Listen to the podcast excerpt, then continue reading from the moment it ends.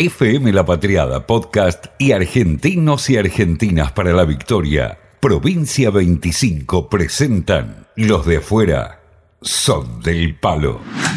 Una versión posta nacional y popular sobre lo que pasa por el mundo. Los de afuera son del palo.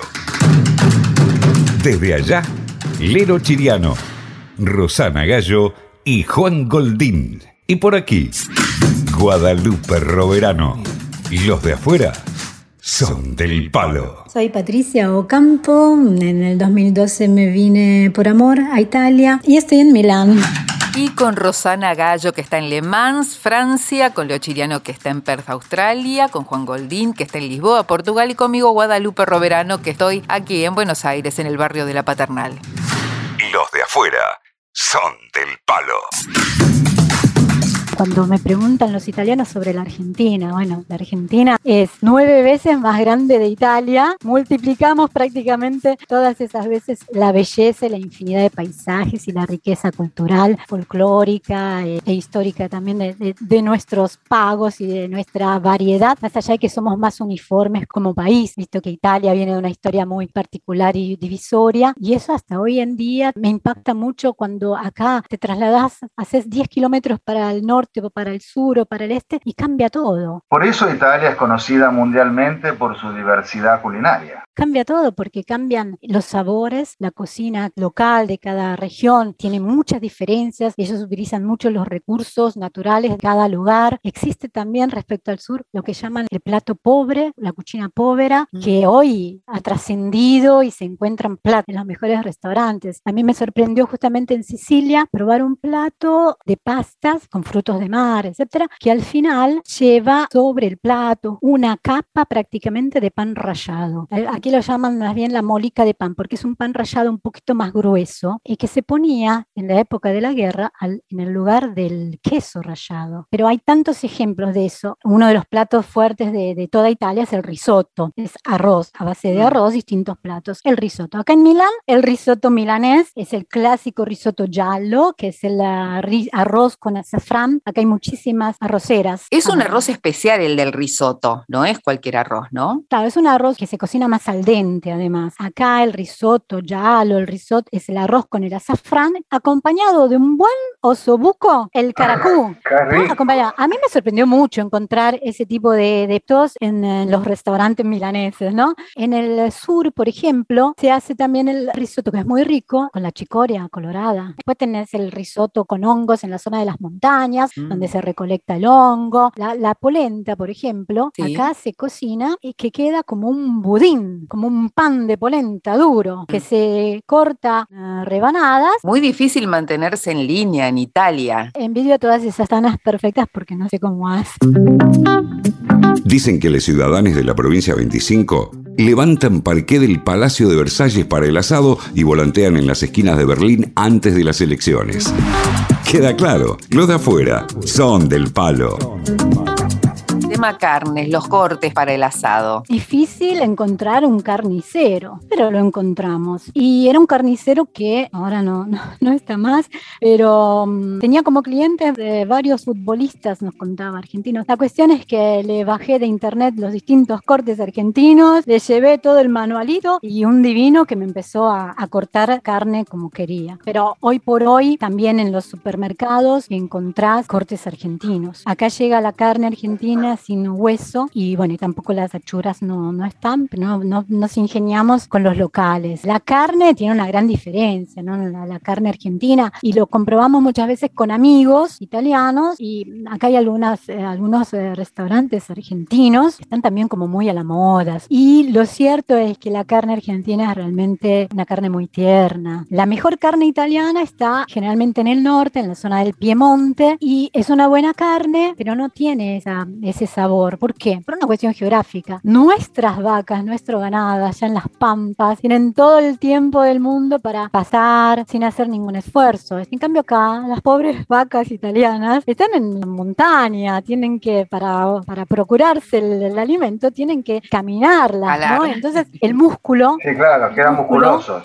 Se, crea el músculo y entonces es mucho más, más claro. No es incomible, pero no es lo mismo. Me hizo gracia esto que decías de buscar un carnicero, porque me parece que es una una constante en todos los que vivimos por el mundo, ¿no? Salimos como locos a buscar un carnicero en la ciudad que vivimos para domesticarlo y enseñarle cuáles son los cortes que nos gustan. Y resulta, ¿viste? Resulta. El oso buco es caro allá porque acá es una fortuna. No, porque acá es un eh, corte como paquetísimo y carísimo el oso buco, no, es así popular como en Argentina. Claro, es lo que decía, porque acá acompaña uno de los platos eh, más típicos y tradicionales de la cocina milanesa, que es una cocina un poco más gourmet respecto al, resto de los platos. Entonces, los hongos, también los, el osobuco, el corte para la famosa milanesa, son cortes más caros. La carne generalmente es cara. Es más difundido y más accesible el pescado que la carne, justamente porque el recurso, hay mucha diferencia. Acá estamos rodeados de mar, más abundante. en el mar, el, pescado con todos los sabores. En un restaurante, ir a comer un menú de carne, ¿cuánto sale por persona con un buen vinito italiano, por ejemplo? Estamos hablando de Milán, sí. la ciudad más cara. Un promedio de, de, plato así por persona rondaría los 50, 60 euros por persona. Estamos hablando de Milán. Y si queremos gastar menos, ¿qué podemos comer y cuánto nos puede salir? No, sí, de todas maneras estoy hablando de carne, que eh, o sea, es uno de, de, los platos más costosos. ¿no? Puede comer pasta en las miles de variantes y es siempre un plato accesible y es siempre un plato eh, donde encontrás variedad y cultura culinaria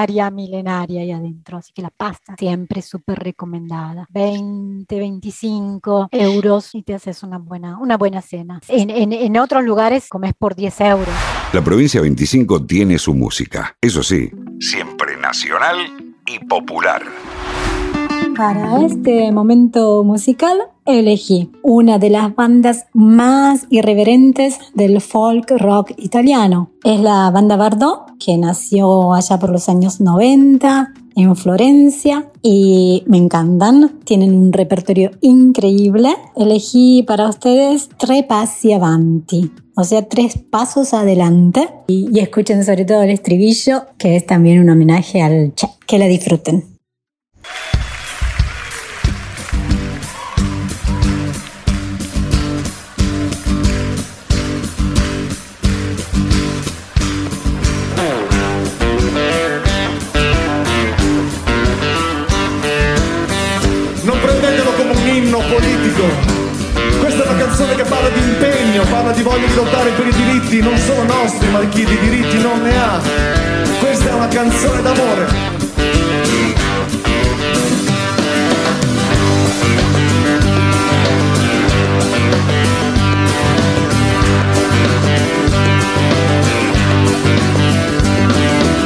Passi avanti, uno indietro per umiltà, ognuno ha i suoi sound le sue bandiere di libertà, io seguo Che Guevara, mi fido dell'aria e del colore, tre passi avanti, uno indietro che male non fa.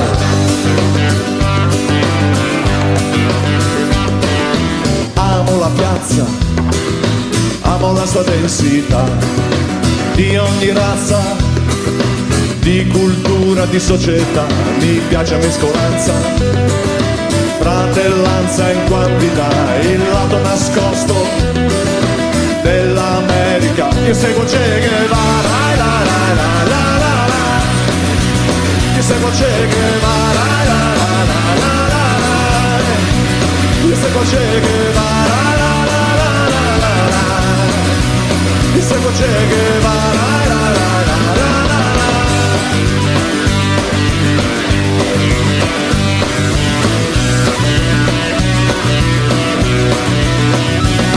tre passi avanti, uno indietro per umiltà, le mani sui fianchi, in processione con l'umanità, al passo di danza, oltre i limiti della realtà, ogni gesto di carità, odio la guerra, senza anestesia, un'operazione di democratica ipocrisia di una lasciva definizione di libertà, il lato violento dell'America. Che segue Che Guevara, che segue Che Guevara, la, la, la, la, la, che seguo Che Guevara, la, la, la, la, la, la. seguo Che Guevara,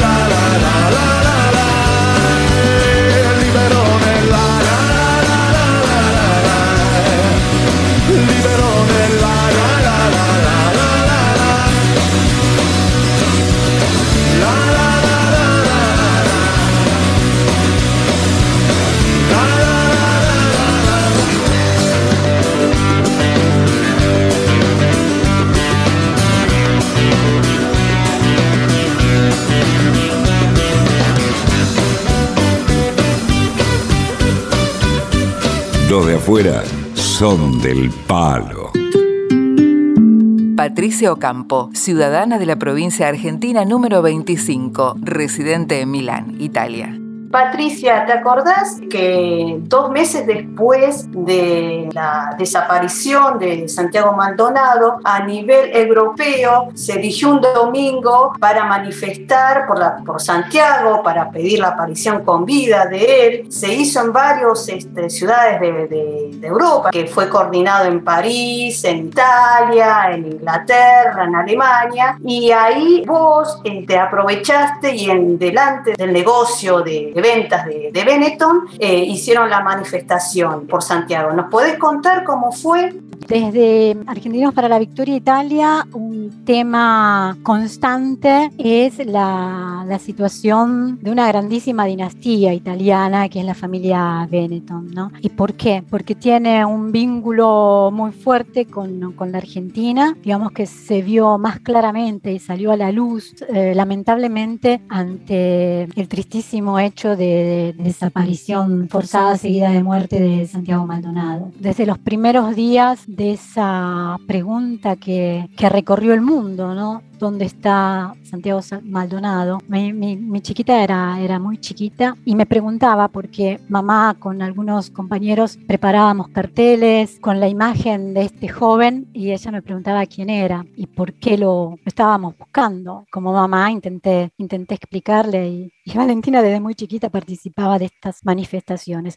No fue una, una sola vez en la, que, en la que hemos manifestado en Milán, fueron, fueron varias, algunas con mayor participación y otras eh, más virtuales, pero recuerdo particularmente una manifestación que habíamos coorganizado desde Argentinos para la Victoria Italia con la Red Internacional por la Defensa del Pueblo Mapuche. Con ellos organizamos una manifestación y una, prácticamente un scratch y boicot a Benetton en uno de los eh, negocios emblemáticos que tienen aquí en el centro de, de Milán. Nos convocamos, nos autoconvocamos eh, muchos ciudadanos, eh, no solo latinoamericanos y vinculados. Eh, le habíamos dado una interesante difusión y aparecieron muchas, muchos eh, ciudadanos italianos interesados en este, en este suceso, algo oscuro, porque mm, la de desaparición de Santiago Maldonado estaba directamente vinculada al megapoder de esta familia italiana, de los Benetton en, en, nuestras, en nuestras tierras. La red mapuche se encargó de, de llevar unas gigantografías muy fuertes en cuanto a las imágenes que mostraban, porque el mensaje era directo y tenía que ser así, y drástico. Eran nada menos que las imágenes de hermanos mapuches víctimas de una represión brutal ejercida por el entonces gobierno de, de Macri, allá en esas tierras lejanas, en el fin del mundo, y buscábamos juntos eh, dar, a, dar a conocer esto. En lo que estaba eh, involucrado este monopolio, ¿no? El, la, la, familia Benetton directamente. Así que fue interesante también porque tuvo difusión en, en algunos medios, sean locales, incluso eh, medios argentinos, porque sorprendía también, ¿no? Ver un puñado de, de argentinos, también habían compañeros y hermanos chilenos afectados justamente por, la, por los vínculos con, con, con, el pueblo mapuche. Una anécdota de, de esa manifestación es que pasaban, porque estábamos en el centro de Milán, pasaban los buses turísticos y nosotros cada vez que había posibilidad gritábamos siempre más fuerte, ¿no? ¿Dónde está Santiago Maldonado? Era la pregunta. Y de uno de estos buses bajó, bajó un grupo de, de personas, bajaron a abrazarnos y a unirse a esta pregunta y a este dolor y a esta llamada internacional, ¿no? De búsqueda de la verdad sobre, sobre Santiago. ¿Por qué no nos contás esto de, esta periodista italiana que escribió sobre Benetton y sus negociados ahí en, Patagonia? APB también participó para hacer la traducción del libro. Contanos eso, por favor. Una, una compañera que vive seis meses en, en Milán y seis meses en Argentina, que hace parte de Argentinos para la Victoria Italia, me cuenta de la existencia de un libro sobre mm, los Benetton en Patagonia, que busqué por todos los medios de contactar a los autores, dos fenómenos. El libro se llama A la fine del mundo, la vera storia dei Benetton in Patagonia, ¿no? En el fin del mundo, la verdadera historia de los Benetton en Patagonia. El libro fue escrito por Mónica Zornetta, una periodista italiana, y Pericle Camuffo, que es un historiador italiano. Pericle había ya escrito un trabajo sobre, sobre los Benetton que se llama eh, United Business Business of Benetton, ¿no? Donde relata el modus operandus de esta multinacional que con los colores de los multicolores de la diversidad y la hermandad hace bien poco por una real eh, hermandad. Y a raíz entonces de ese, de ese trabajo, Pericle, Camufo y Mónica llevan adelante este, este nuevo material que cuenta exclusivamente la realidad que viven los pueblos mapuches por los Benetton en Patagonia. Pero es maravilloso escuchar a estos autores, pudimos contactarlos, han participado con nosotros el año pasado en un evento virtual donde festejábamos los 10 años de nuestra agrupación, los 10 años argentinos para la victoria, donde cada uno de los países eh, miembros presentábamos alguna, alguna actividad y tuvimos el honor de tener a los autores de este libro contándonos todas las vicisitudes que han eh, tenido que, que llevar adelante para poder publicar el libro, porque acá, les digo, realmente es muy difícil hablar mal de los Benetton muy difícil, hay una cobertura mediática increíble, porque además ellos son parte del poder mediático. Ellos tienen de todo, no solamente las textiles, tienen desde la, construcción, la gestión de las autopistas, a diversos medios de comunicación, plataformas aeroportuales, un poder muy, muy grande. Hace un tiempo yo me acuerdo que los Benetton estuvieron implicados en un incidente bastante pero bastante grave en el norte de Italia. Y nunca más me enteré de nada. ¿Qué pasó? Lamentablemente la, la ambición eh, se vio también, quedó desnuda prácticamente hace poco tiempo. Una de, las, de los puentes que estaban bajo la gestión de los, de los Benetton se derrumbó, generando 44 víctimas fatales en Génova hace tres años. Y a través de toda la investigación del caso, se veía que justamente ahí se generaban divisas constantemente, ganancias increíbles y se invertía cero en la mantención de estos espacios donde circulaba tanta, tanta gente. A raíz de eso también se empezó a,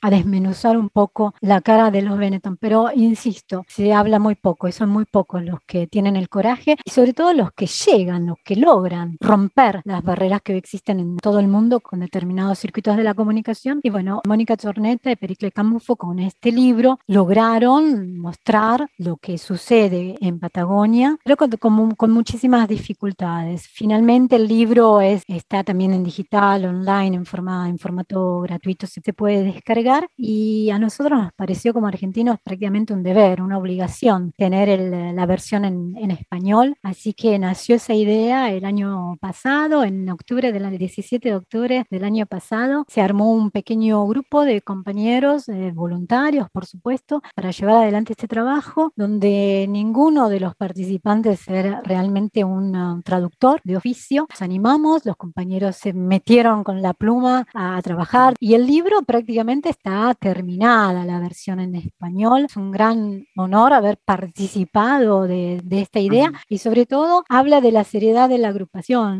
para la Victoria, que lleva adelante este tipo de actividades. Aprovecho para, para agradecer a los compañeros que se dedicaron, que se tomaron el tiempo. Compañeros no solamente de Argentinos para la Victoria Italia, sino también de Suiza, de Brasil, estoy olvidando alguno posiblemente, bueno, los nombro rapidito, pero son Mariana, Mariana de Lugano, Agustina, Ramiro, que será nuestro corrector final. Este es un material documental prácticamente, te los aconsejo a todos porque son una serie de documentos y de descripciones eh, de, de, una realidad tan oscurada por los medios, te viene la piel de gallinas al leerlo, ¿no? ¿Puedes recordar, Patricia, el nombre del libro por ahora en italiano, pero que ya va a estar en, en castellano para poder buscarlo en la red? A la fine del mundo, la vera historia de Benetton en Patagonia. Bueno, muchas gracias, Patricia, por tu participación. Fue realmente maravillosa tu descripción del libro sobre Benetton, un trabajo en equipo y bueno, quedé cuatro kilos más gordo con las recetas y con la descripción de comida.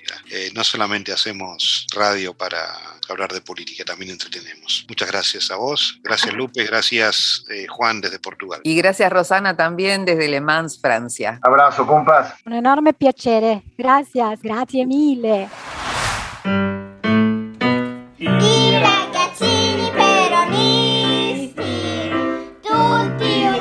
Trionferemo e come sempre daremo un grido a tutto cuor, viva Perón, viva Perón.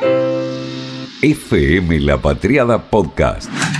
Los de afuera, Los de afuera. son del palo, son del palo.